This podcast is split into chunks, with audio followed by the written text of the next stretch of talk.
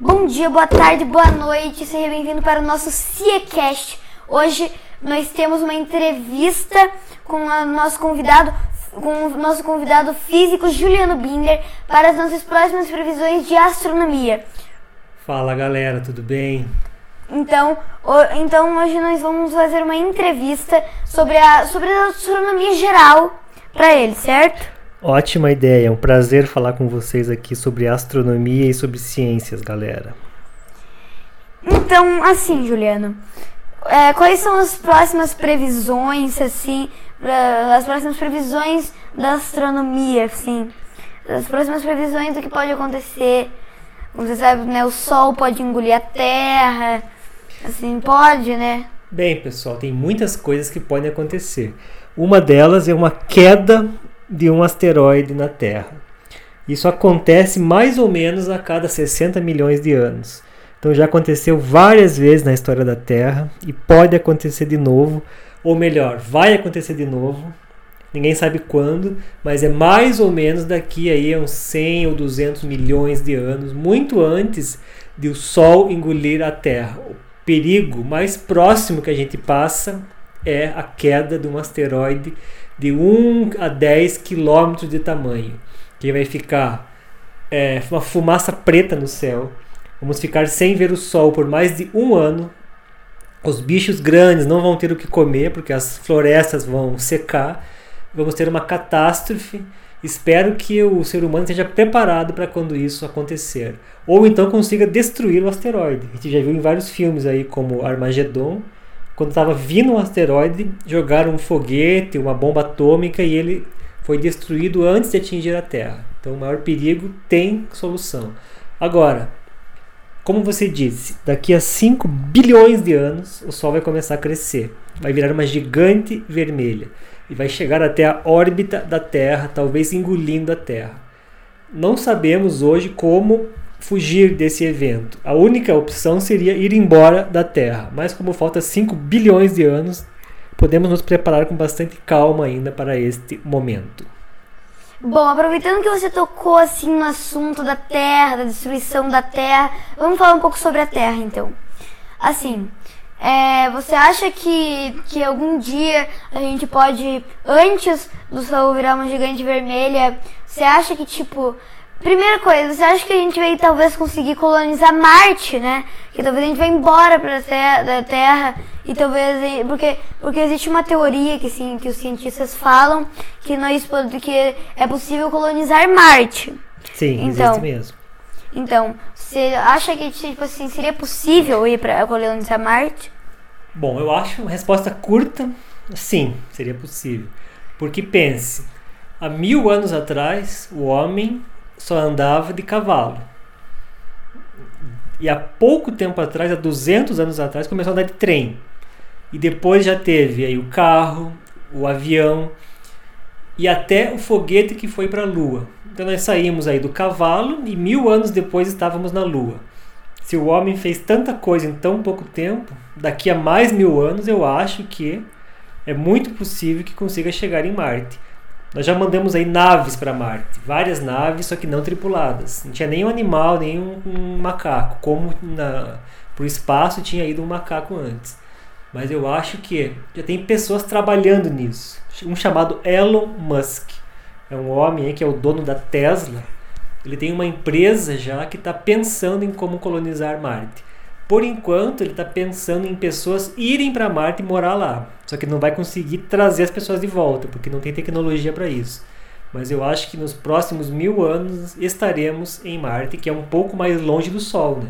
E quando o Sol começar a crescer, vai engolir a Terra, mas talvez consiga poupar Marte. Não sei dizer exatamente. Então, então você quer dizer que assim, é, colonizar Marte é uma tarefa possível para nós para os seres humanos. Não, não agora, não, mas talvez no próximo milênio por aí, assim. Sim, é totalmente possível. Porque o que você precisa para colonizar Marte? Primeiro tem que chegar lá. Tem que construir um foguete que caiba umas pessoas dentro, ele consiga ir até Marte e consiga pousar lá. Isso nós estamos mais ou menos próximos de fazer. E depois, essas pessoas têm que ser autossuficientes em Marte. Porque não tem como levar comida para elas todo dia, não tem como ir um foguetinho lá toda semana com um carregamento de mantimentos. Então as pessoas vão ter que conseguir plantar alguma coisa, conseguir reciclar água, conseguir é, ser autossustentáveis, como naquele filme. Tem um filme que mostra isso, que criaram uma colônia em Marte, plantavam batata dentro de uma estufa. Eu acho sim que nos próximos mil anos nós conseguiríamos morar em Marte. Claro que não é uma experiência assim, né, talvez tão agradável no começo, mas para o homem desbravar um novo lugar, nunca a experiência é bom para quem são os primeiros a chegar nesse lugar. Bom, então, mas assim, outra coisa é tipo assim, como você sabe, previsão para o Sol virar uma gigante vermelha para mais ou menos daqui a 5 bilhões de anos, uhum, né? Isso mesmo. Mas você acha que, tipo assim, alguma coisa pode destruir a Terra antes do Sol virar uma gigante vermelha? Que, né, é, é ainda, é, ainda tem uma teoria, né, que o Sol acaba, pode acabar não engolindo a Terra, né?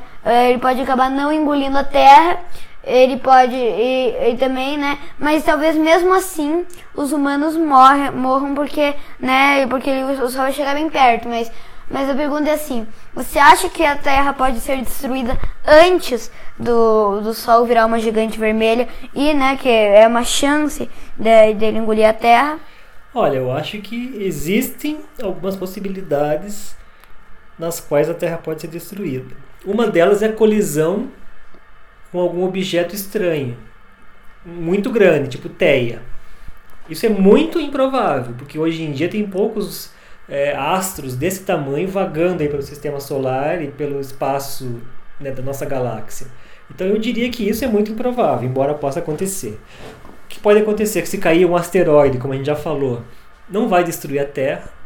Um asteroide de 10 km vai no máximo causar o chamado inverno nuclear, quando fica tudo, o céu fica todo enevoado e sem podermos ver o sol por alguns anos, mas a Terra sobrevive e o ser humano talvez sobreviva também.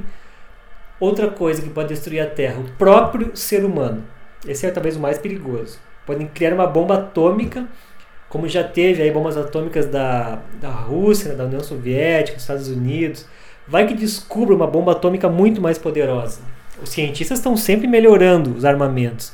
Então, de repente, algum cientista maluco, aí, um país maluco, pode criar uma arma que vem até destruir a Terra ou destruir as pessoas. E outro risco aí é ETs, né? Vai que cheguem ETs do mal. Ninguém sabe, nunca ninguém viu ETs, ninguém sabe se eles são do bem ou do mal. Eu acho que eles são do bem, mas se forem do mal e destruírem a Terra, né? É um risco pequeno, mas não é zero. Inclusive, daqui a pouco a gente vai entrar nesse assunto de ETs da equação de Drake, mas agora continuando com a Terra. Porque, bom, como você disse, 5, bi 5 bilhões de anos é muito tempo, né? Uhum. 5 bilhões de anos, tipo, é o dobro do que a, a, nossa Terra já viveu. Então, até lá pode existir muita possibilidade, muita possibilidade da Terra ser destruída. E como bem, e assim, e então assim, então, como você sabe, a Terra pode ser destruída antes do Sol virar uma gigante vermelha. É, por esses motivos que eu falei. Ah, só para mostrar como 5 bilhões de anos é bastante. O homem existe há 300 mil anos. O primeiro homem surgiu no mundo há 300 mil anos. Imagine quanto que é 5 bilhões de anos. É, se você falar, se você fizer tipo, 5 bilhões menos 300 mil, vai ser, vai ser, não vai ser um valor muito, não vai ser um valor muito, muito, muito, muito longe, né? Muito abaixo de 5 bilhões, porque porque o homem realmente surgiu, surgiu assim, bem, surgiu de um jeito, né? Que, tipo. Exatamente. Que... Os mamíferos surgiram há menos de 50 milhões de. Editar essa parte. Os mamíferos surgiram há menos de 50 milhões de anos. Então 5 bilhões é 100 vezes mais o tempo que o primeiro mamífero surgiu na Terra. Antes do macaco, antes do cachorro, mamíferos primitivos. Então conseguimos evoluir aí do, de um pássaro, de um réptil até o homem em 100 milhões de anos. Imagine em 5 bilhões, é onde que nós estaremos na nossa evolução da espécie. Ok. Agora, agora, agora a pergunta é a seguinte. Uma pergunta, uma pergunta bem assim. Uma pergunta que tipo assim, os cientistas já confirmaram Hum, né? Não confirmaram, né? Existe, eles, eles fizeram a possibilidade com que eles com que os, os astronautas foram para a Lua, analisaram, analisaram né, pedra da Lua Sim. e perceberam que é bem parecida com a da Terra. Uhum. Né, o que surgiu a teoria de que um planeta chamado Theia, né, que você bem falou, ele é um planeta que pode ter colidido com a Terra, pode ter colidido com a Terra é, é, bem no início da Terra, né? Certo. Tipo, há mais ou menos 4,5 bilhões de anos. Sim. E essa teoria que, né, que, que com os pedaços, com os pequenos pedaços, se juntou é, depois de alguns milhões de anos e formou, né, a nossa Lua que a gente vê hoje no nosso dia a dia. E assim, essa teoria, você acha uma teoria que é muito assim bem provável de ser verdade? Porque porque, né, eu acredito nela, mas, mas eu quero saber a sua opinião. Olha, eu acho que é uma teoria provável, sim. Até porque já compararam né, a composição assim, da geologia da Terra com a Lua e acho que os materiais são bastante parecidos, como se elas tivessem uma origem comum. Acho que esse é o principal motivo para o surgimento dessa teoria, que a Terra e a Lua são feitas mais ou menos do mesmo tipo de rocha, o que indicaria que elas já foram uma coisa só no passado, né? Então, assim, eu acho muito provável.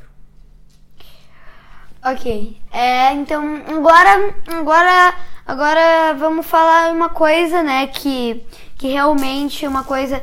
Agora vamos falar a última coisa sobre a Terra, que foi um momento marcante da Terra, que foi a extinção dos dinossauros, né? Que foi uhum. o, o asteroide como é que era o nome do asteroide? Ah, é um, um, um número, assim, né? não vou me lembrar o nome Deixa do asteroide. Deixa eu pesquisar aqui, peraí. As...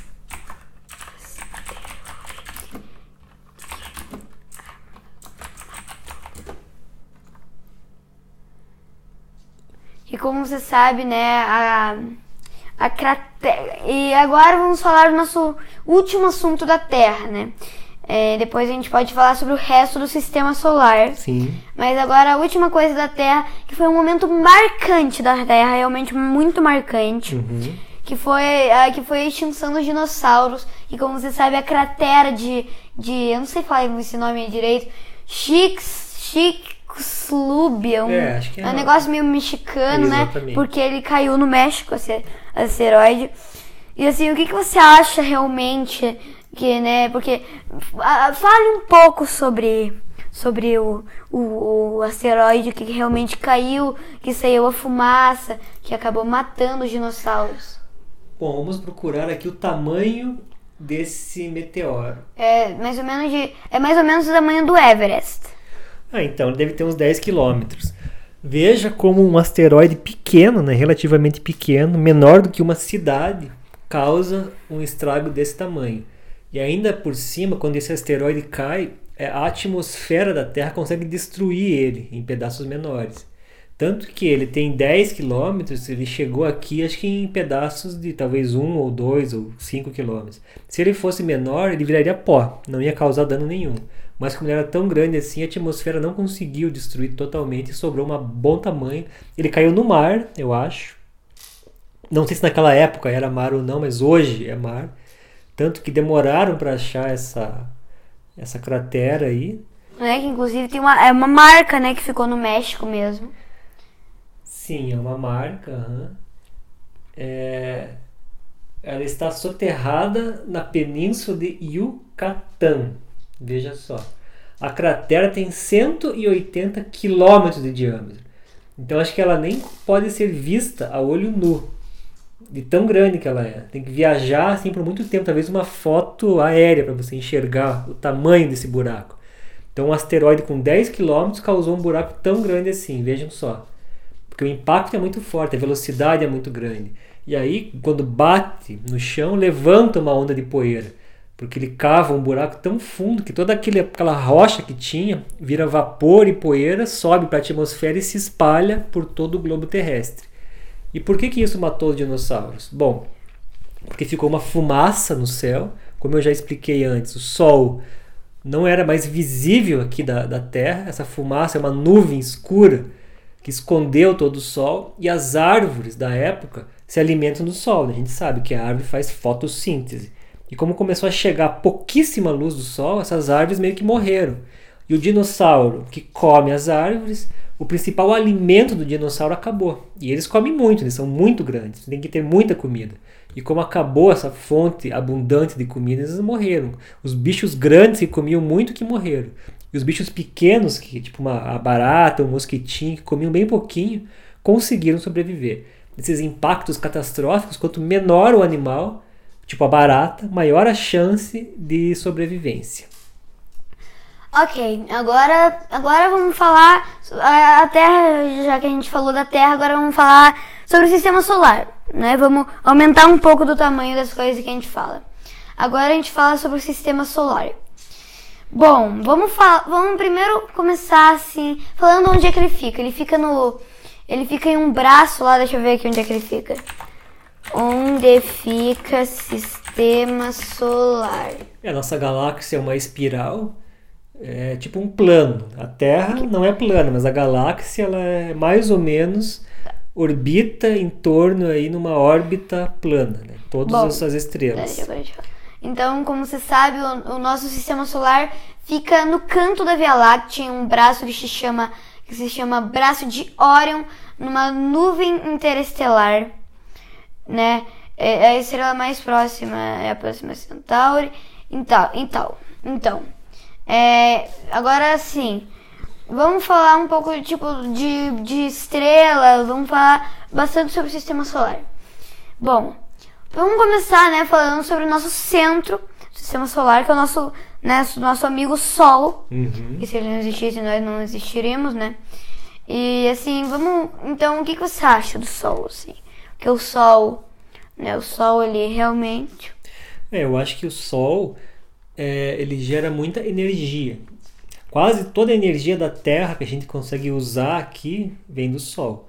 Por quê? A gente usa energia aí do carvão, carvão vegetal. E esse carvão a gente está queimando árvores, madeira, e essas árvores se alimentam do Sol, com a fotossíntese. O que mais? O Sol faz com que a água evapore, chova. Ele leva a água do mar para cima da montanha. Olha que energia que tem que ter para você carregar litros e bilhões e bilhões de litros da água do mar, que está no nível do mar, para quilômetros de altitude, em cima da montanha, virar nuvens em cima da montanha e chover lá em cima. Então, o Sol, a energia do Sol é transformada nessa elevação da água, numa energia potencial, e quando a água desce o rio, ela passa por turbinas e a usina hidrelétrica converte em energia. Então toda a energia hidrelétrica também vem, em última instância, do Sol. A energia eólica vem do Sol, porque os ventos são produzidos pelo Sol, que esquenta de forma irregular é, o solo da Terra. A energia solar dos painéis solares vem do Sol também. Uhum. E o que não vem do Sol é aquela energia geotérmica que vem do de fundo da Terra é. e energia do petróleo que por sua vez né, pode ter vindo do Sol lá atrás, quando as algas marinhas foram soterradas nas rochas sedimentares e formaram o petróleo. Então o Sol assim é imprescindível para a vida na Terra e para o ser humano em geral por conta da criação de energia. Certo. É, agora vamos falar um pouco né, do próximo, do planeta mais próximo, que, que incrivelmente ele não é o mais quente né, do Sol, é, do Sistema Solar, mas ele, é, mas ele ainda assim é o mais próximo do Sol, que é Mercúrio, porque muitas coisas se chamam Mercúrio, né? Tem planeta, tem elemento químico, mas agora vamos falar do planeta Mercúrio. Ele é, ele, como você sabe, né? Ele virou o menor planeta, né? Ele virou, no caso, o menor planeta do Sistema Solar, que antes era Plutão, que no caso virou um planetoide. Ele é o menor planeta do Sistema Solar que com certeza depois que o Sol virar uma gigante vermelha ele vai ser engolido porque ele é mais próximo. E então assim, Mercúrio, vamos, ah, é, Mer...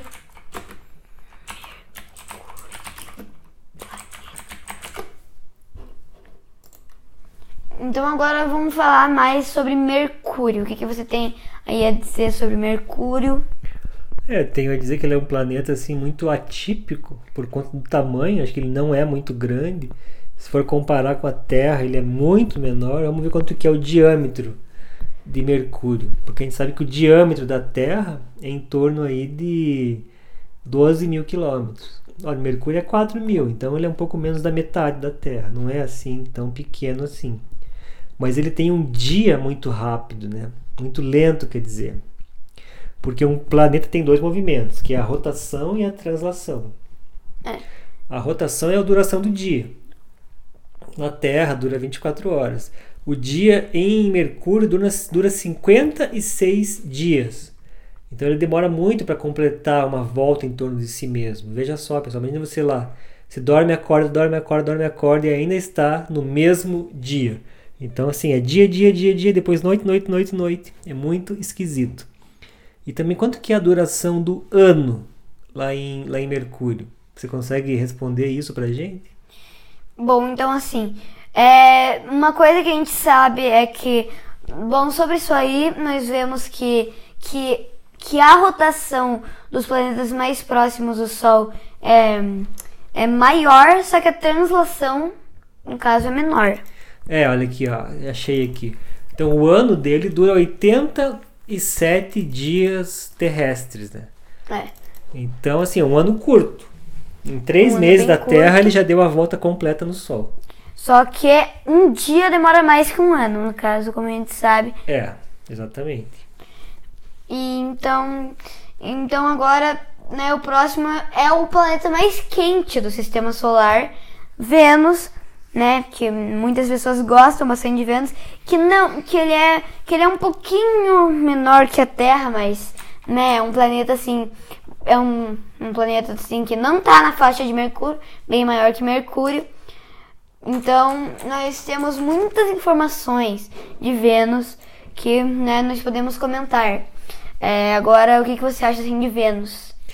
É, eu acho assim que Mercúrio não é tão quente quanto Vênus, porque não tem muita atmosfera. Então o calor do Sol já vem e já vai embora, já é radiado para fora. Já Vênus, como tem atmosfera, ele retém o calor, tipo por efeito estufa. Por isso que ele é tão quente assim. O homem já mandou naves para Vênus, até no YouTube tem umas imagens muito legais que você consegue ver a nave pousando em Vênus, mas como a temperatura lá ela é muito acima dos 100 graus, né, ela chega aí a 200, não, eu estou vendo aqui na Wikipedia, a temperatura média é 460 graus.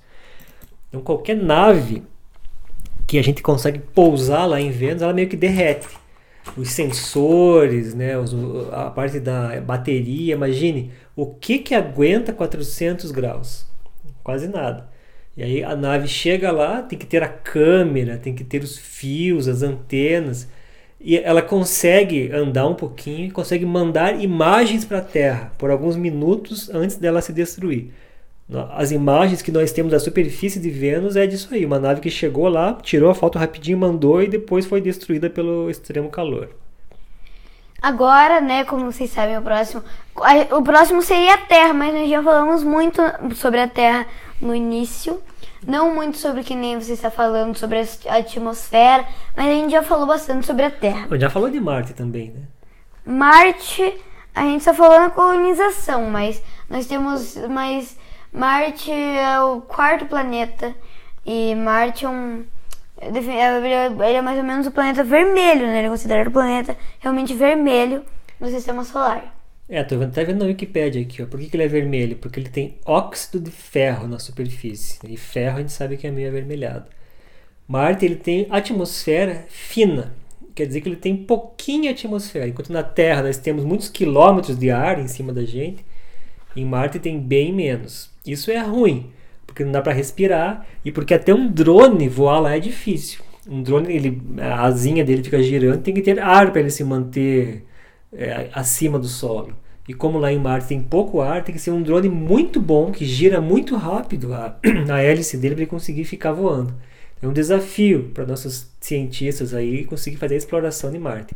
E o homem que for morar lá não vai poder tirar o capacete. Senão, né, a gente está acostumado com uma atmosfera de ar, não zero. Senão nosso pulmão pode até explodir. Nós temos que usar sempre o capacete ou ficar dentro de uma salinha lá, uma salinha climatizada. É, como você sabe também os satélites de Marte, temos dois, que existe uma teoria em Marte, né, que te, que daqui a, que no futuro pode ser que a Lua de Marte se transforme em anéis de Marte. Ah, é? Que tamanho que são esses satélites? Deve ser bem pequenos, não deve ser o mesmo tamanho da nossa Lua aqui.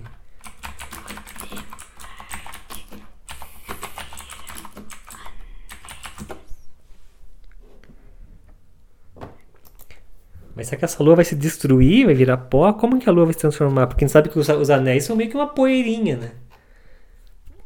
E será que. Ah lá, é. Agora, agora, tipo, vamos cortar essa parte aí de trás. Agora fala. Agora vamos lá. Então, existe uma teoria de que no futuro pode ser que Marte, a lua de Marte, vire os anéis, igual os de Saturno mesmo. Então, assim, como que você acha essa teoria pode acontecer? Então, a gente está vendo aqui né, que a lua chamada Phobos ela vai se despedaçar. E como que uma lua se despedaça? Também não sei. E os fragmentos resultantes dela vão formar um anel. Vai ser bonito de ver, né? Agora a dúvida que eu fico é como que essa lua vai se despedaçar. Nós temos que tentar assim pesquisar melhor essa parte aí. Porque ela é um corpo sólido, um corpo rígido. Alguém vai bater nela? Acho que não, né? Ou será que algum asteroide vai bater nessa lua? Talvez. Inclusive, essa lua, inclusive, olha essa foto, parece um asteroide. É, a lua já é pequena, né? Não é, é. grande, não é grande igual a nossa lua, não. É. Então agora já falamos bastante de Marte, vamos para o nosso próximo, que é, no caso, o clássico Júpiter, não é? É, Júpiter é um planeta. Júpiter, né, é um planeta que que nós, ele é o maior planeta do sistema solar. Muitas coisas nós temos em Júpiter, como por exemplo a Mancha. A Mancha, que é uma tempestade, mas eu aqui, né, só tô te entrevistando, então você que fale sobre as coisas. É, então Júpiter é um planeta gasoso. Isso quer dizer o quê? Que ele não tem chão. Se você for, você não vai conseguir pisar no chão, andar nas você pedras. Passa, sim. Você passa, porque ele é só fumaça mas a fumaça vai ficando mais densa. Conforme você vai entrando lá dentro, vai ficando densa, densa, densa, é uma hora que você não vai conseguir entrar mais. A pressão vai ser muito alta, né? porque ele é gigantesco, ele é muito, muito maior do que a Terra. E aí, ele, nessa fumaça toda, né, esse gás de Júpiter, que é gás metano e outros gases tóxicos para nós, eles têm ventos e tempestades. E aquela famosa mancha que você comentou, que a gente vê nas fotos, né? sempre que você vê uma foto de Júpiter, tem aquela bolinha vermelha, que é uma mancha é uma tempestade, assim, tipo um, um tufão, não sei, um ciclone, que está girando lá mais de 100 anos. Então, olha como demora a passar esses eventos meteorológicos de Júpiter. E essa bolinha vermelha é do tamanho da Terra. Por mais que não pareça quando você olha, porque a gente não tem noção né, do tamanho da Terra versus Júpiter, mas aquela bolinha ali é do tamanho próximo ao tamanho da Terra inteira. E tem uma teoria sobre o centro de Júpiter que a pressão é tão alta, mas tão alta, que talvez o carbono, que tem muito carbono em Júpiter, tenha se condensado e se transformado em diamante. Talvez tenha um diamante gigante no centro de Júpiter, que nós nunca vamos conseguir pegar e transformar em dinheiro. É que hoje em dia também existem teorias que em alguns planetas, e um deles é Júpiter, chove diamantes. Realmente chove Pode ser que chova, mas aí na superfície acho que não. Talvez chova diamante lá dentro, na parte mais interna. Né? É um é. mistério para mim. E, e, e, outra coisa sobre Júpiter é que as luas de Júpiter tem uma que é muito famosa em específico, né? Porque Júpiter tem, tem 79 luas. Meu Deus, é muita lua. E uma, e uma mais famosa de todas é a Europa. Exatamente. Que pode ter vida, que mais daqui a pouco a gente vai comentar sobre isso. Mas assim, mas assim, é, Júpiter não tem muita lua perto, perto dos próximos planetas. É, assim, as luas de Júpiter já foram vistas por Galileu. Há mais de 300 anos atrás, ele construiu o primeiro telescópio e viu umas bolinhas girando em torno de Júpiter. Então, quando a gente acha que a gente é esperto porque sabe de tudo isso, não. Tem pessoas muito antes da gente já conheciam as bolinhas e o que dá para ver aqui da Terra de maneira mais óbvia é, são quatro luas, as quatro primeiras e maiores. Aquelas que ficam mais longe, assim, não dá para enxergar muito bem, só com um telescópio muito bom. Como você falou, acho que a Europa é a segunda ou terceira, acho que é a segunda ou terceira lua de Júpiter.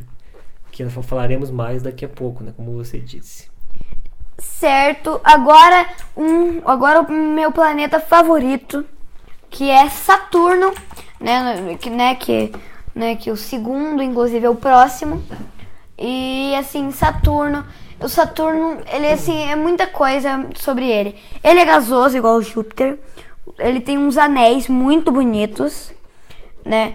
Ele, ele, ele é o planeta que tem mais luas, inclusive. Luas não os anéis dele, que são os pedacinhos, e sim luas satélites mesmo, que realmente é, Saturno tem muita coisa para falar, né? Ah, então ele tem além dos anéis, tem as luas. Tem as luas. E tem algum outro planeta que tem anéis além de Saturno, se lembra? Tem Urano. Ah, Urano, mas acho que não dá para ver muito bem, né? Deve ser um anel bem tênue. É. Mas agora sobre Saturno aqui. Como você sabe, Saturno também tem uma lua com possível chance de ter vida, Sim. que é Titã. Titã, exatamente. Titã, que como você sabe, né, nós também falaremos daqui a pouco. Mas assim, agora, agora o que, que você sabe? Que alguma fala informações interessantes sobre Saturno do meu planeta favorito, também gostaria de saber. Interessante que Saturno é gasoso, mas a lua dele é rochosa, né? É Acho que Titã é rochosa, muito interessante isso.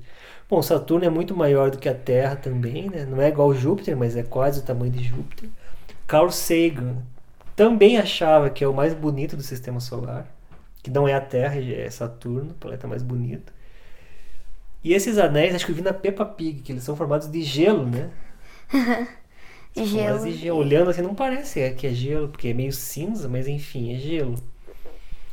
E o que mais que sabemos sobre Saturno? O homem mandou uma nave na década de 70, que foi a Voyager. Carl Sagan trabalhou no projeto que levou a nave até Saturno. Obviamente é uma nave não tripulada, mas que tirou fotos bem de perto e mandou aqui belíssimas imagens aqui para a Terra. E o tempo que demora para chegar uma comunicação de uma nave nossa lá de Saturno para cá é muito grande, pessoal. São horas e horas. A distância da Terra até o Sol é 8 minutos luz, que é o tempo que a luz do Sol demora para chegar até aqui. Mas a distância da Terra até Saturno é muito mais do que 8 minutos luz. É, chega a ser assim, horas, várias horas luz, umas 4, 5 horas luz. Então a distância até Saturno é uma, talvez mais 100 vezes a distância da, da Terra até o Sol, para vocês verem como Saturno fica longe da gente. E ele é visível, né, a olho nu. Tanto Júpiter, quanto Vênus, quanto Saturno, quanto Marte são facilmente visíveis, mesmo estando assim muito mais distantes do que o Sol, no caso de Júpiter e Saturno principalmente. Certo. E. Certo. Deixa eu ver mais um. Saturno.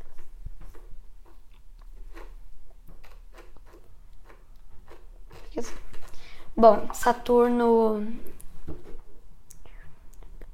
Bom, certo. Agora vamos para o meu segundo planeta favorito, que eu acho muito bonito também, que é Urano, né? Urano. Eu também acho bonito. Eu também acho bem bonito. Vamos agora, Urano, assim, a primeira coisa que a gente nota nele é que os anéis dele giram diferente de Saturno e eles giram na vertical.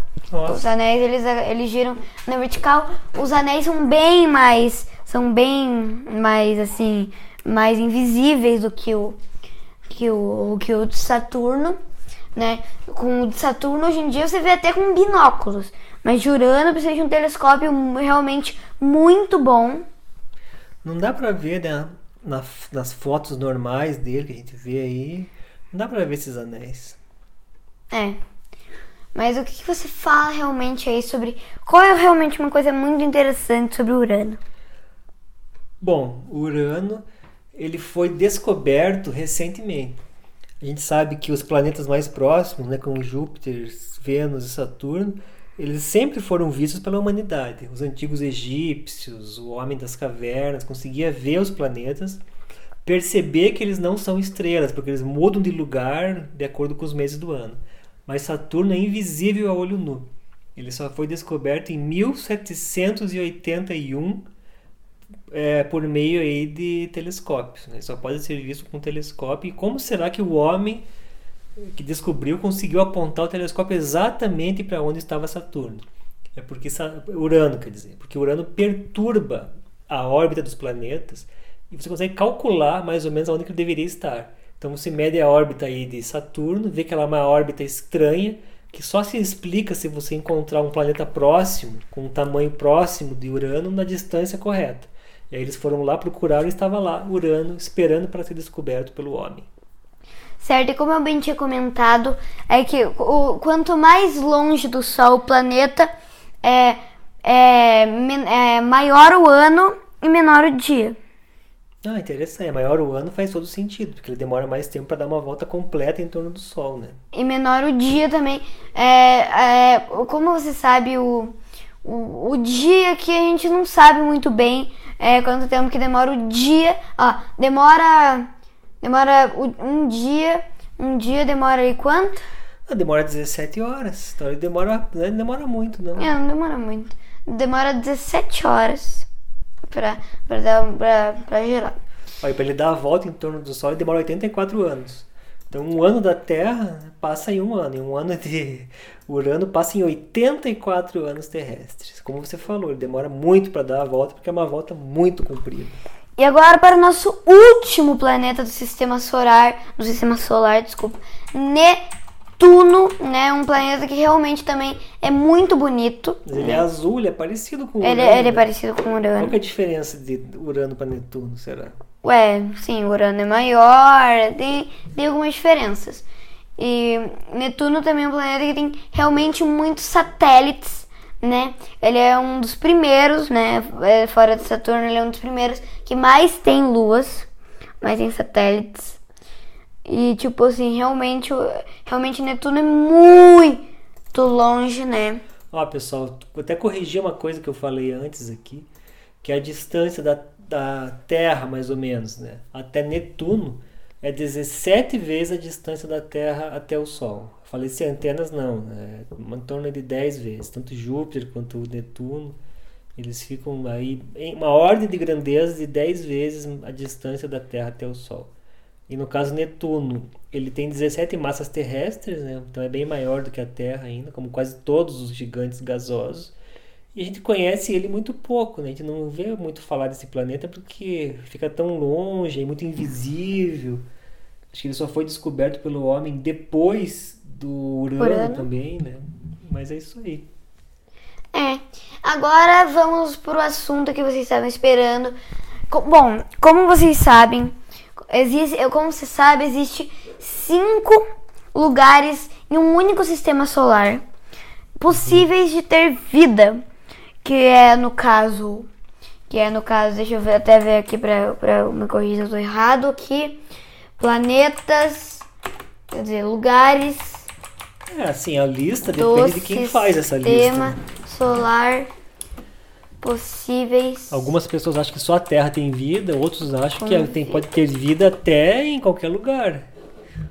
Porque, então, a gente pode ver que uma descoberta que surpreendeu até bastante a gente. A gente achava que a vida só se desenvolvia em condições muito propícias.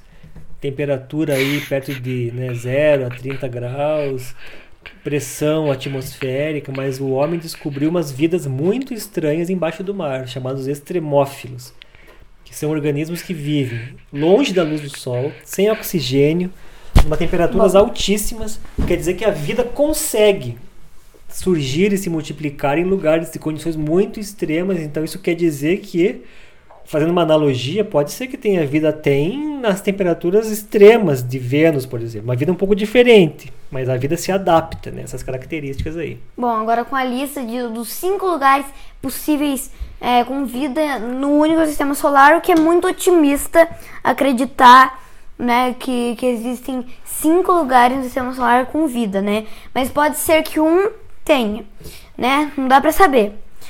Por enquanto, né?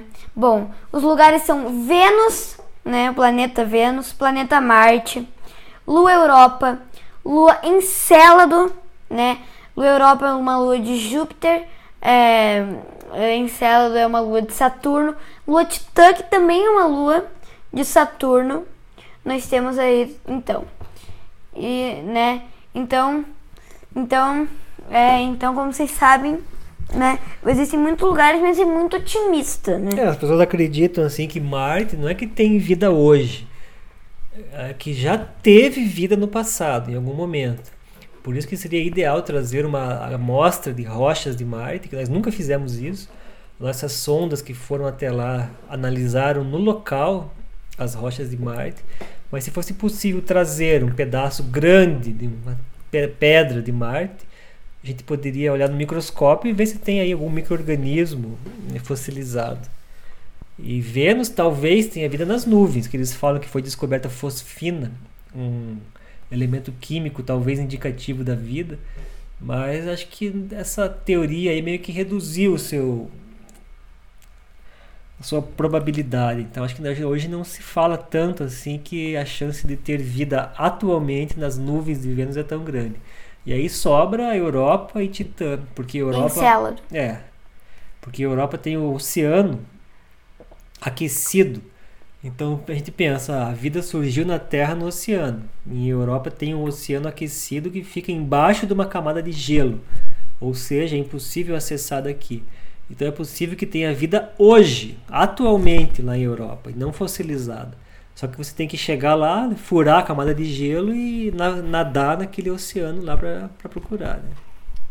Bom, e, tam e, também agora que a gente está falando sobre vida fora da Terra, como você sabe, é, um astrônomo chamado Frank Drake, ele fez uma equação que parece que parece que é complicada porque tem muitas realmente coisas, mas não é, não é muito. E é mais assim, e é uma equação que serve para para você descobrir assim quantos lugares possíveis com vida, não é? Exatamente. Que a equação é número que é número de, de civilizações extraterrestres em nossa galáxia igual a taxa de formação de estrelas em nossa galáxia é, vezes a fração de tais estrelas que possuem planetas em órbita vezes o número médio de planetas que potencialmente permit, permitem o desenvolvimento de vida por estrela que tem planetas, é, vezes a fração dos planetas com potencial para a vida que realmente desenvolvem vida, é, vezes a fração dos planetas que desenvolvem vida inteligente, vezes a fração dos planetas que desenvolvem vida inteligente que tem o desejo e os meios necessários para estabelecer a comunicação, vezes o tempo esperado de vida de tal civilização. Uhum. E o que uhum. você realmente. E assim, essa equação é uma equação que, que dá um resultado aí que, tipo assim, pode ser é, uma equação que, tipo assim, é uma equação teórica, que não pode ser. que não pode realmente funcionar de verdade. É uma equação estatística, né? É, por ser uma fórmula não da física, e sim uma fórmula estatística, ela está correta, está com certeza correta. A dificuldade é estimar os termos dela. Ela tem hoje acho que sete termos que você citou aí. Poderia ter oito, nove, cinco, três, não importa. Você faz a equação que você quiser. É fácil criar a equação de Drake. Difícil é estimar cada um dos termos dela. Nós já conseguimos estimar com razoável segurança os primeiros deles, né? Então, assim, é, quantas estrelas da galáxia? É fácil, sabemos. Quantas estrelas que têm planetas? até pouco tempo atrás não conseguíamos enxergar os planetas. Agora tem alguns métodos aí que você consegue ver quando você observa a estrela. E de repente, quando na órbita do planeta ele passa na frente da estrela, a luz fica um pouquinho mais fraca. Então a gente já consegue saber assim que é muito comum existir planetas em outras estrelas. E a outro termo da equação de Drake que é fácil é que é relativamente fácil, é quantos planetas que são parecidos com a Terra. A gente já encontrou até a Terra gêmea, né, que é um planeta muito parecido em termos de tamanho e distância da sua estrela. Temos também né, e trapistes, trapistes 1E, essas coisas aí. Né? Exatamente. Então, assim, a gente sabe que existem na nossa galáxia muitos planetas parecidos com a Terra, que tem a mesma temperatura, a mesma composição. Agora, o difícil é Será que a vida se desenvolve facilmente nos planetas?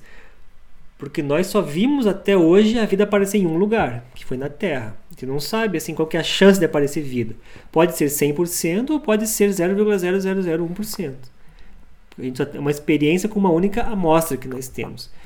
E depois, digamos que seja fácil aparecer vida. Supondo que as moléculas orgânicas se juntam, os aminoácidos aparecem naturalmente e surge vida. Tudo bem. Mas qual que é a chance dessa vida virar inteligente? Também ninguém sabe. Vai que existam aí né, insetos para sempre, que nunca a evolução de algum planeta ultrapasse é, o reino dos insetos. Pode ser. Então é muito complicado você estimar assim, será que toda a vida evolui para inteligente ou alguma vai ficar em organismos mais primitivos, né? Por isso que nós estamos totalmente no escuro em relação a solucionar aí a equação de Drake. Certo. É, então agora, então agora outra coisa que nós poderíamos, ah, como você sabe, a gente já falou agora bastante sobre vida na Terra. Agora a gente pode falar sobre um assunto que assim, um assunto que eu gosto bastante, que é que existe uma estrela que tem uma probabilidade que, né, eu vou dar um spoiler aqui do que ele vai falar, né, porque eu sei o que ele vai falar, que é um spoiler que, que fala no é um spoiler que que é uma possibilidade de uma estrela chamada que eu tenho que tem o um nome oficial de HD 140283, né, que que que é que também pode ser chamada de estrela de Matusalém. E assim, e bom, essa estrela, ela pode ser mais velha que o universo, só que só que como a gente sabe não é por causa das nossas margens de erro. Uhum. Então agora a gente pode falar mais sobre margens de erro na, no uso da astronomia. Perfeito. Então, não existem assim métodos muito precisos para a gente medir a idade de uma estrela. Você consegue olhar assim o brilho, a composição dela e por aí algumas inferências tentar estimar qual é a idade dela. Mas sempre vai ter uma margem de erro de milhões e milhões de anos. Então, quando eles analisaram a composição da estrela Matusalém, eles viram que ela tem é, mais ou menos aí 14,5 bilhões de anos. É, mais ou menos Só que, né, não é 14,5 bilhões cravados todas esses a margem de erro do instrumento e do método usado para medir é, é você tem 8, uma incerteza é de 800 milhões de anos uma é. incerteza de 800 milhões para mais ou para menos então ela tem é, o número mais provável é 14,4 bilhões de anos mais ou menos 0,8 então com um desvio padrão de margem de erro você tem aí entre 15,2 e 13,1 6 bilhões de anos. Então ela tem toda essa faixa né, na qual ela pode se encaixar aí com 67% de probabilidade. Ou seja, é, não dá para ter certeza que ela é mais velha que o universo. Já que tem essa faixa que ela pode estar, é muito provável que ela seja mais nova que o universo. Não faz sentido. Como que uma estrela que faz parte do universo apareceu antes que o próprio universo? Certo, então agora vamos dar uma, analisa uma analisada na margem de erro. Então, então no caso, ela, então no caso, a idade dela é de é de aqui 14 14,46 bilhões de anos, mais ou menos 0,8. Uhum, então, então ela tá entre. Então, como você sabe, ela está.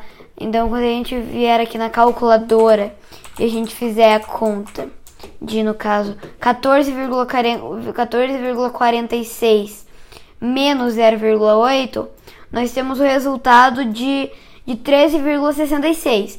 Então, o mínimo da idade dela é de 13,66. O que, o que é menos que o universo, que como nós sabemos, ele tem aí aproximadamente 13,77.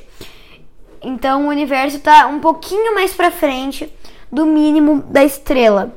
Só que, como nós sabemos, pode ser também só que como nós sabemos, pode ser também mais, mais, né? Uma chance bem pequena de ser mais, 14,46 mais 0,8, nós temos aí o resultado de 15,26.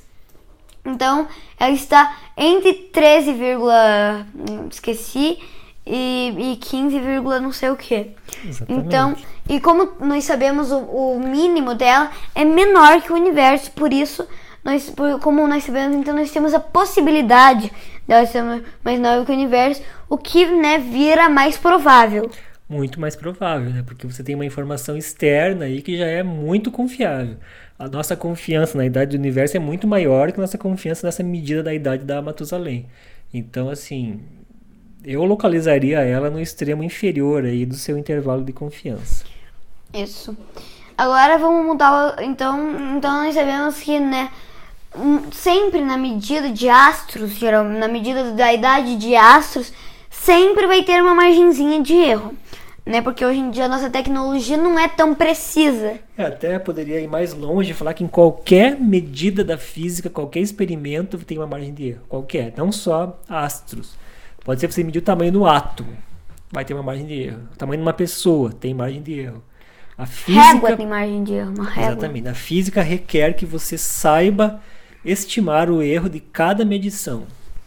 Para isso, tem que conhecer o instrumento, porque os erros vão se somando. Né? Então tem o erro da régua que pode estar errada, pode estar que o desenho dela foi feito errado, o olho humano pode enxergar a régua errada, e esses erros vão se somando, o erro do instrumento, o erro do medidor. Quando tem vários instrumentos, você tem que é, acumular os erros de todas as etapas. Né? Não é uma tarefa simples. Ser um físico experimental que faz medidas requer que você esteja atento aos erros das suas próprias medidas. Certo, agora vamos mudar um pouco do assunto. Bom, como você sabe, existe uma teoria, uma teoria bem nova, né, bem jovem, que é a teoria do nosso multiverso, que dentro dela temos mini teorias. E assim, eu ia dizer assim, tem gente que acredita na teoria total, tem gente que não acredita, tem gente que acredita numa parte, na outra não. Uhum. E tem, tem, tem umas teorias aí que envolvem a mecânica quântica Sim. E que, que, né? E assim, o multiverso é uma coisa que, é, que você agora pode comentar bastante sobre multiverso, porque o multiverso, né, é uma, é uma teoria que, eu, que foi mais ou menos. que foi criada por. É, tem dúvidas aí quem que criou, mas. Mas o que, que você acha aí sobre essa teoria é. de que existem outros universos fora do nosso? Eu acho assim que para começar é uma teoria especulativa porque pega uma outra teoria como o Big Bang, por exemplo. Você tem muitos dados que você vai combinando eles, eles são todos coerentes com a teoria do Big Bang. Então você consegue fazer aí experimentos e consegue tentar achar explicações alternativas para esses experimentos e a mais provável que se encaixa com mais facilidade em todos os dados é o Big Bang. Agora, do multiverso, você não tem nenhuma medição, assim, não foi feito nenhum teste para saber se o multiverso existe ou não, e talvez nem seja possível fazer algum teste algum dia. Então é só uma ideia que parece bonita, que as pessoas gostam e que é possível. Tudo que você especular sobre o que acontece fora do nosso universo observável é possível. O multiverso é uma teoria que fala assim que o nosso universo é uma bolha no meio de um oceano de outras bolhas. E cada uma dessa bolha é um universo paralelo que não se comunica, não tem como você jamais chegar no outro universo que ele fica tão longe, não tem conexão causal entre eles. E como é impossível você fazer qualquer observação desse outro universo, não tem como você levar a sério essa teoria. Né? Então, pode ser verdade, pode não ser, não temos como saber. E o mais interessante é que, se existirem muitos multiversos, muitos universos paralelos, infinitos universos paralelos, é muito provável que num outro universo tenha uma pessoa igualzinho a gente, gravando esse mesmo podcast em outro universo. Ah, estatisticamente, isso é muito provável se Essa, existirem infinitos Que é uma teoria né, de universos paralelos. É, paralelos. Né? Universos iguais ao nosso, ou parecidos, ou diferentes em outros lugares. Certo, agora vamos voltar um pouquinho. Agora vamos voltar um pouquinho pro início. Que a gente estava falando da Terra. Agora vamos falar de outra coisa da Terra que são os eclipses. Acontece eclipses com outras coisas, mas a eclipse que nós mais sabemos informações é a, é a nossa da Terra, né? Uhum. Que é mais legal a gente falar sobre ela. Eclipse solar ou lunar, você está tentando falar? Vamos falar das duas, né? Porque na, na nossa Terra nós temos vários tipos de eclipses. Eh, os principais são lunar e solar mas podem acontecer também com tipo Vênus, né? Que pode ser, pode um pouco que Vênus tape um pouco ali uhum, Sol, uhum. né? Então não pode, então se, mas o principal é, é, é que o Sol, o Sol fica na frente da Lua e a Lua fica, a Lua fica sem iluminação, fica vermelha. E também é do Sol que a Lua fica na frente de um lugar da Terra que, que cobre naquela parte o Sol. Exatamente. Então, então Assim, o que você tem a dizer sobre as eclipses? É, os eclipses da Lua são muito mais comuns, né? Tanto que aqui no Brasil a gente consegue ver aí num espaço de 10 anos várias vezes um eclipse da Lua. Que ela fica vermelha, assim, porque a Terra fica no meio do caminho entre o Sol e a Lua. Então por que, a Lua brilha? Porque o Sol ilumina. Mas se a Terra atrapalhar essa iluminação, vai ficar aí o eclipse. Nós até vimos aí alguns eclipses parciais. Né? Acho que quase todo mundo assim que gosta do assunto já viu algum eclipse, pelo menos parcial, da Lua. É bonito, é interessante, parece uma lua minguante, assim, crescente, mas é diferente, porque o formato que aparece é um pouco mais arredondado. E é até uma prova de que a Terra é redonda, né? Porque se a, se a sombra é redonda, a Terra é ou uma pizza ou uma esfera para fazer essa sombra aí. É. E agora, agora, agora que pode falar mais coisas sobre eclipse da Lua, que, aqui, aqui onde eu abri aqui o site tem várias informações bem legais. Porque, porque pode. É, de outra coisa que a gente pode comentar é que, tipo assim, tem vezes que é totalmente, tem vezes que é um pouquinho, tem vezes que não tapa totalmente e que fica mais ou menos vermelha, né? Fica mais ou menos Sim. vermelha. Tem vezes que fica bem pouquinho vermelho, tem vezes que fica muito vermelho, tem vezes que fica mais ou menos. Então, né, depende do depende assim do dia. É muito comum eclipse parcial, né? Porque a probabilidade da Terra bloquear totalmente a luz do Sol até a Lua é menor. E é muito mais provável bloquear parcialmente. É, e também é interessante assim que você falou eclipses de outros planetas, né? também acontece. De o Sol, o Sol, por exemplo, ter sua luz interrompida por Júpiter. Pode acontecer. Só que isso para a gente é quase invisível, porque Júpiter fica tão longe e bloqueia uma porção tão pequena da luz do Sol que a gente não consegue perceber a olho nu assim. Então, talvez aconteça com frequência e a gente nem fica sabendo. Né? Só a Lua, que fica, como fica muito perto da gente, tem uma abertura angular muito alta e muito próxima do Sol que a gente consegue perceber ali. É uma pena que no Brasil é muito raro a gente ver eclipse do Sol. Né? Teve aquele famoso eclipse de Foz do Iguaçu em 1996, mais ou menos. E depois nunca teve uma aqui na região sul, assim. Vai ter alguns na Austrália nos próximos anos, mas para ter Vai ter um, até uns na Antártica, assim. Vai ter na Antártica. Que mas não... até ter um na região aqui sul do Brasil vai demorar muitas e muitas décadas. E tem que Bem ter raro. a sorte ainda do céu estar aberto, né? Então assim, não ter nuvens. Então é uma combinação de fatores muito grande. Uma pessoa durante sua vida inteira talvez veja um ou dois eclipses na cidade onde ela mora ou nas cidades vizinhas. Certo. Então, eclipse agora a gente já sabe bastante. Agora, outro assunto que é. Que agora a gente vai falar sobre um, um, um, um, né, um astro que está prestes a explodir, que se chama Betel. Betel eu acho um assunto bem legal, que é o Betelgeuse, né? Que eu vou abrir até aqui. Abra aí porque eu não tô me lembrando muito bem o que, que é isso. É uma estrela que está quase explodindo? Ó, é a décima estrela mais brilhante. Bom, agora, então, é, agora, um, agora vamos falar sobre um astro, né, uma estrela que está prestes a explodir, que é Betelgeuse que, que você realmente você gosta bastante da Betelgeuse, sim, porque né, ela, ela pode estar prestes a explodir e dizem que vai fazer uma colisão muito grande porque ela é muito é realmente um, é uma estrela muito grande. Olha, assim, vendo na Wikipédia, não fala nada assim sobre essa possível explosão da estrela, que é uma das mais brilhantes do nosso céu. Então, talvez seja aí um sensacionalismo que algum youtuber fica batendo nessa tecla mais para conseguir visualizações, mas não parece ser assim o caminho mais provável da estrela. Aliás, todas as estrelas né, acabam explodindo algum dia. Tanto que essa Betelgeuse aqui, ó, é muito grande, classificada como uma super gigante vermelha. Então acho que ela meio que já está na fase explodindo, já está como se fosse a Terra engolindo, é, o Sol engolindo a Terra. Está se expandindo, vai gastar o combustível e depois vai virar uma Anã branca. Anã branca. Mas até vendo aqui na Wikipédia, ó, ela é massiva o suficiente para começar a fusão de elementos pesados. Carbono, neônio, oxigênio e silício. Até a formação de um núcleo de ferro, que pode gerar uma supernova do tipo 2. É, então, se ela virar uma supernova, vai ficar muito brilhante. Na nossa galáxia é muito raro ter uma supernova.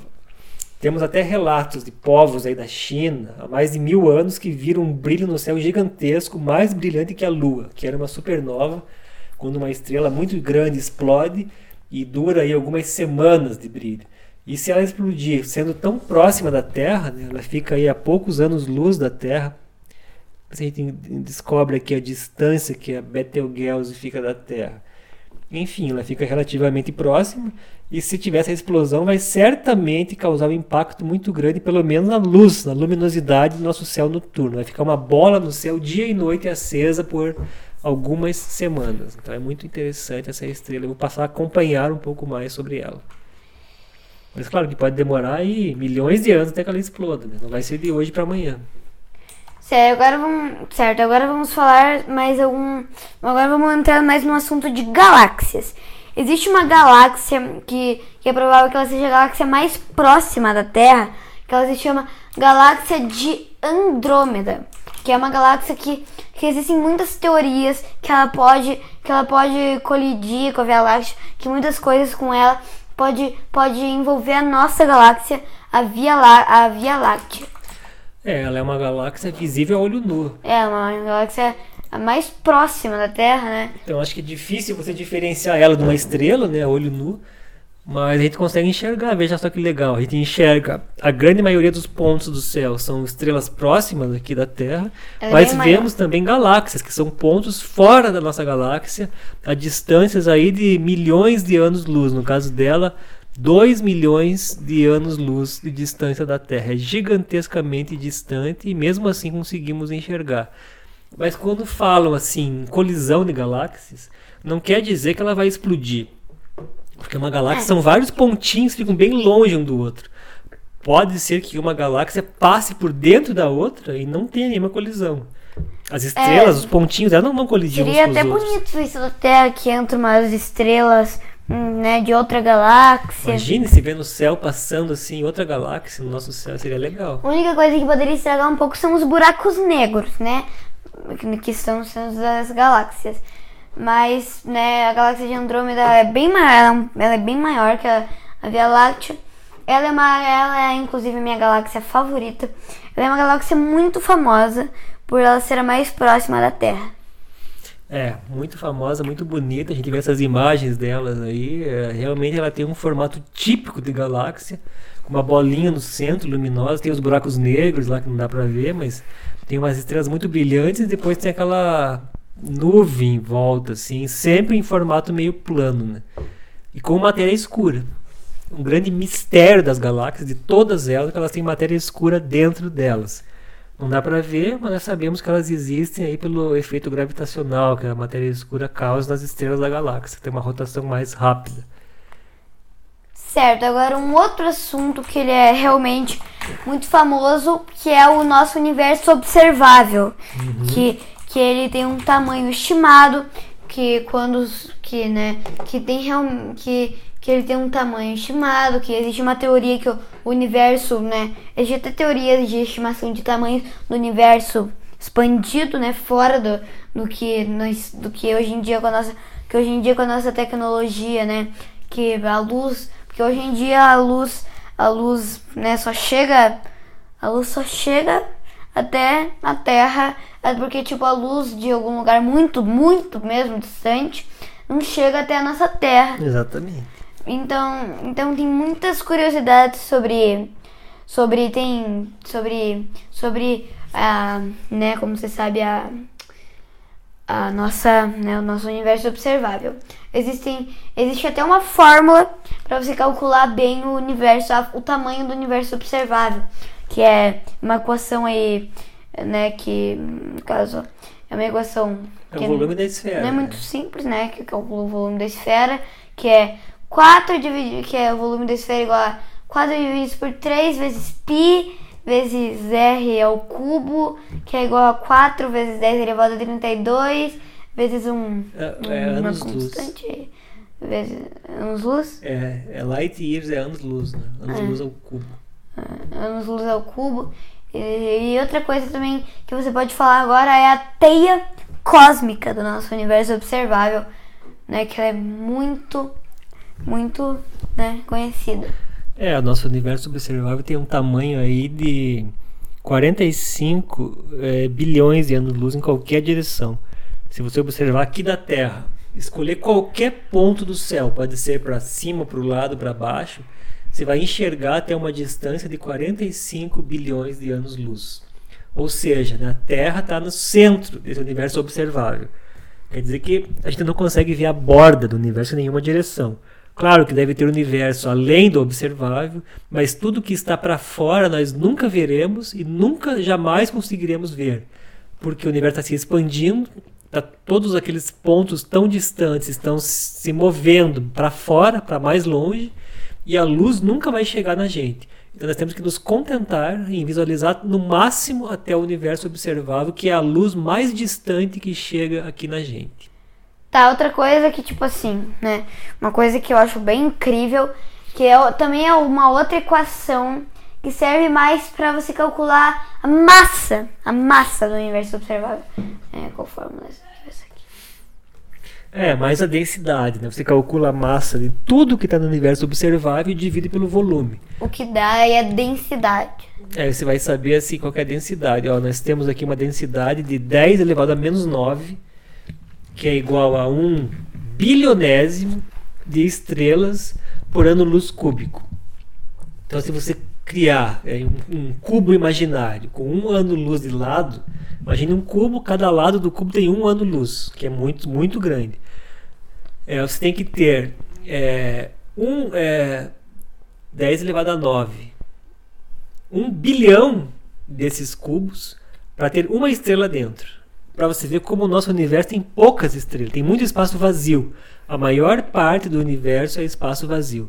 Por isso que a cada né, um bilhão de anos-luz cúbicos, você vai ter em média uma estrela ali dentro. Certo, então acho que por hoje é isso nosso podcast. É, nós podemos nos despedir por aqui. Se você quiser que a gente volte sobre astronomia, se você quiser que a gente entreviste ele com um outro assunto, né? Se você quer que ele volte, nosso convidado aqui, o Juliano Binder, ele pode voltar, né? Se depende de vocês. Então por hoje aqui o nosso podcast é isso. Hoje nós vimos, hoje mais ou menos foi um podcast mais sobre as, as próximas, o maior assunto foi as, as próximas previsões, assim, que pode acontecer isso. no nosso universo.